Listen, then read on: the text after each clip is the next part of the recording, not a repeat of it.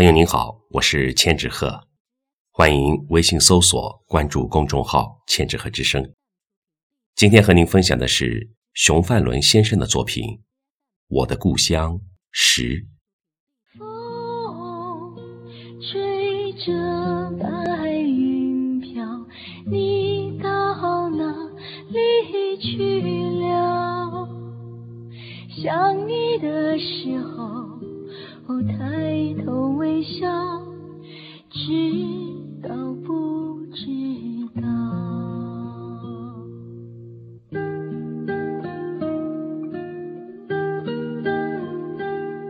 近些年来，西来有了很大的变化。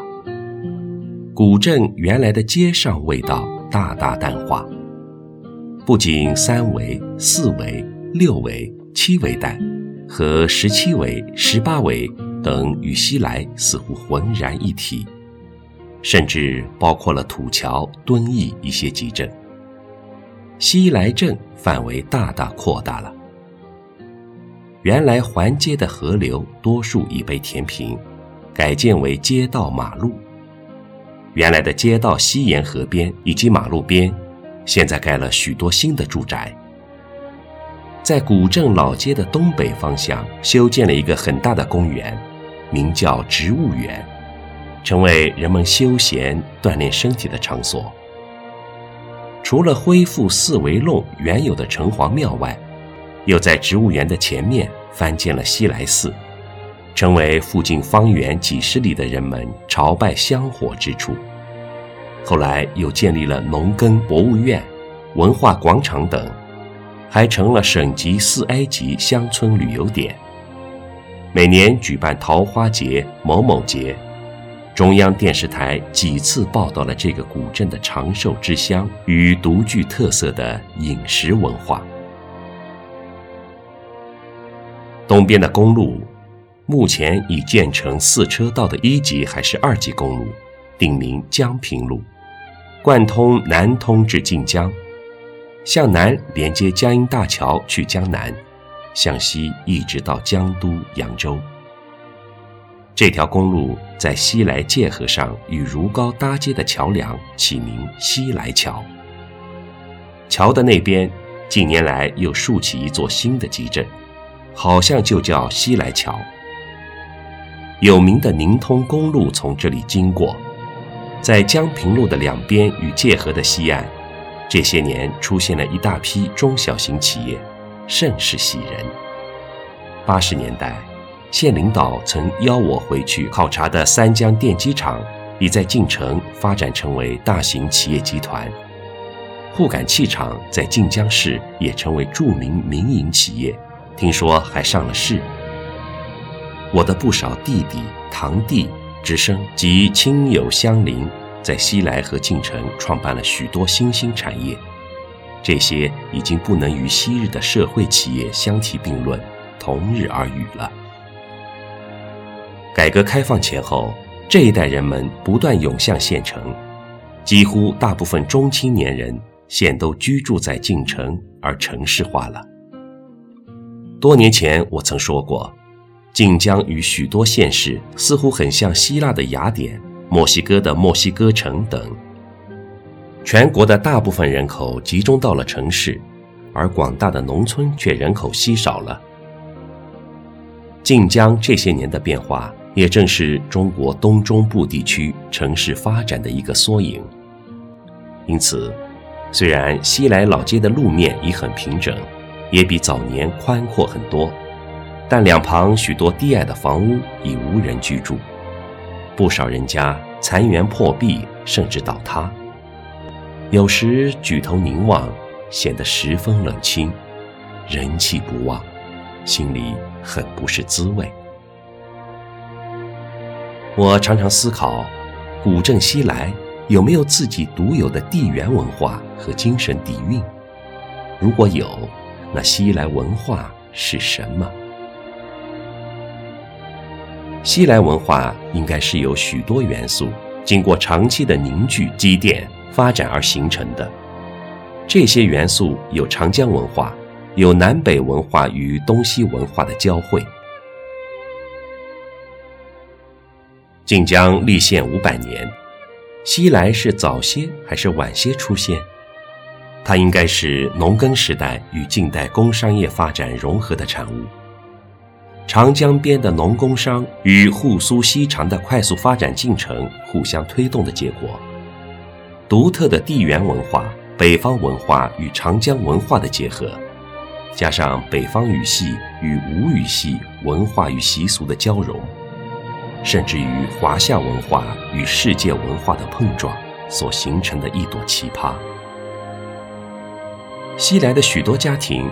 与上海江南有着千丝万缕的联系，不少又是外来移民落脚不太久，开始从肩挑布贩，许多家沧海桑田，甚至大起大落，跌宕起伏，但斗转星移，伴随着江南近代工商业的兴起与现代高科技的迅猛发展，机遇多，适应快，变化迅速，西兰人。头脑灵活，接受新生事物较快，敢想敢干，穷则思变，敢于创新。西来人肯吃苦耐劳，艰苦奋斗，百折不挠，有韧劲，比较务实。西来人有着比较质朴醇厚的民风，整个街面几百户，几乎家家都较熟悉，相互来往，随便串门，彬彬有礼，和谐相处。商家与商家，同行不冤家；老板与伙计，老板与账房先生，以及商家与客户之间，以礼相待。西来人从政要当清官，从商要做儒商，从教要做良师，科研要搞发明创造。这让我想起一件事，大约一九六零年。留学苏联的姚亮，家住四维弄，知道我在中国科技大学学习自动化，马上从哈尔科夫买了一部大厚本的俄文版论文集寄给我，至今我还保存在书架上。一方水土养育一方人，近百年来，从西来安及周围乡村走出去一大批能人志士，有革命烈士、部队军官。有各级政府官员，有企业家、工程师，有教授、专家、科学家，有作家、教育家、书法家等等，为国家和社会的经济发展建设、科技发展做出了可喜的成绩和出色的贡献。西来小学、四维小学以及西来中学，为地方与国家培养了大批有用人才。有的还走出国门，活跃于世界的舞台。我也是这个浩荡队伍中的一份子。曾经有人问我：“你的家乡对你的事业和人生有着什么影响？”总结人生轨迹的关键点，我似乎有一个受教育的三级跳：从初中到高中，高中到大学，国内到国外留学。这个三级跳。让我大跨步地打开知识与科学的大门，而我这三级跳的起点与助跑，正是我的家庭、我的小学和我的故乡。我事业上似乎还有一个三次转身：大学里学习自动化，工作几年后转向计算机技术，国家派出国又学习陌生的智能技术。回国后又完全另辟蹊径，第一个吃螃蟹，开创了智能农业。这三次专业技术上的大跨度转身，让我毕生付出了巨大的代价。其起步则是高中时的发明农业机械及大学报考自动化志愿的缘由，而发明农业机械的念头，是来自于从小在西来家乡参加繁重农活产生的萌动。还曾有人问我：“你那些国外学习回来的同伴们，他们现在都坐在明亮的实验室里做研究，可你为什么却偏偏要到艰苦落后的农村去？多艰苦！你们学理工的一般是不愿意沾农的边，可是你却为什么将高科技去和农业结合？我当即回答了六点。前面四点的第一点就是我来自一个农村小集镇，从小参加过田间劳动，了解农村和农民。第二点，一九六四年参加过农村四清，住在村里最贫困的农民家，床下就是一头猪，一年自觉的劳动锻炼，与农民同吃同住同劳动。体会到农业丰收对农民带来的那种喜悦。第三点是高中时我就发明农业机械，还得到江苏省农业厅的赞扬。它是我小时候在家参加车水、割麦、灌稻等繁重劳动而萌生的创意。第四点是李美回国前，邻居老太太带我参观了美国的几十个农庄，对我非常大的触动。很感慨地说出：“美国的农庄太先进了，中国的农村太落后了；美国的农民太舒服了，中国的农民太辛苦了。”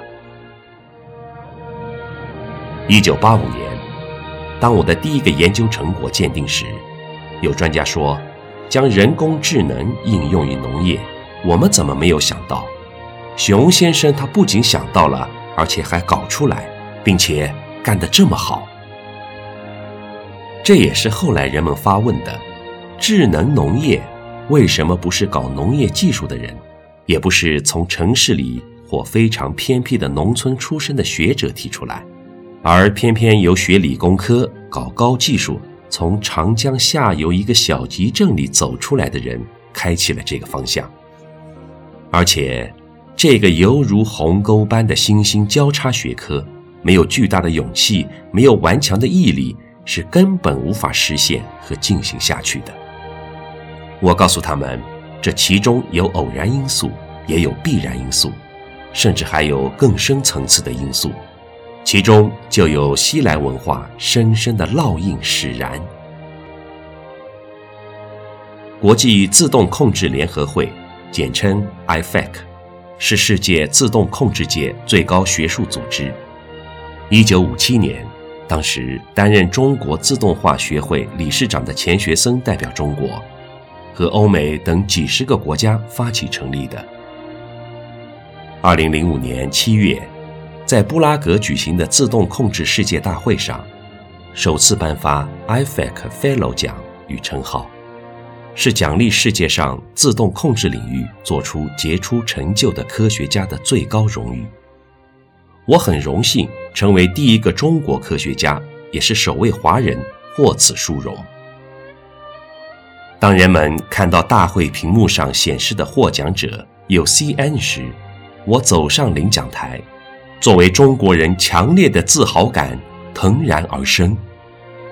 当与其他二十多位国际泰斗级大师级的获奖人同坐 Fellow 座位时，真像坐上了直升电梯。看到了自己数十年为之努力的重大价值和意义，更感到自己这个来自西来农村集镇小人物的无上荣光，也在世界舞台上为我国学者争了光、吐了气。接着，又被推举为 IFAC 技术局这一重要机构的成员和中国代表，并担任生物生态系统协调委员会主席。管辖农业、生物、环境、生态等控制系统四个技术委员会，引领国际上该新兴学科方向的发展步伐。回想八十年代初在美国学习时，对我这个年过四旬的人来说，攻读国际刚刚兴起的最新技术要多么的艰苦，加上速成的外语能力。与异国生活遇到了那么多的困难，最后向祖国，也是向我的父母与故乡，交出了满意的答卷。回国后，如何从零开始，如何坚持不懈、锲而不舍、不计功利地发展这个新兴研究方向，以及不断推动实际应用的历程，应该说，西来人精神。在我身上发挥了重要作用。故乡时常牵挂在我心中，在故乡经历的许多往事，经常萦绕于我的脑海。街面上许多熟悉的长辈乡亲的身影，时而浮现在我的面前。从小耳濡目染的浓浓家乡气息，依然伴随在我的身边。我关心着故乡的成长发展，也教育后代不忘老家这个根。前年，我专门安排儿孙寻根问祖，不仅到西来老家。还让他们沿着我曾经学习过的小学、初中、高中、大学的足迹，了解祖辈曾经经历的艰苦历程，对他们可谓是一次励志行。故乡，这个我们祖先代代繁衍相传的根基，是我们的后人永远不能遗忘的，代代都要常回来看看。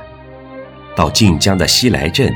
认祖归宗，当然，我们更加期待着故乡西来能够充分利用优良的自然地理环境以及农业、文化、人文等特色资源，未来能有一个大发展、大变样。我已八旬耄耋之年，原本希望让子孙们对故乡有一个概括性的了解。十年前写了一点我当年的经历与见闻。着重于我青少年时代的概况，近期又做了调研，做了大幅度的补充，依然感到不足。尤其许多长辈、同辈以及同学发小，不少在关键时刻给了我宝贵帮助和支援，不能一一列举，在此一并表示感谢。作为游子，总希望能给老家人留下一点什么。就仅以此文，奉献给故乡。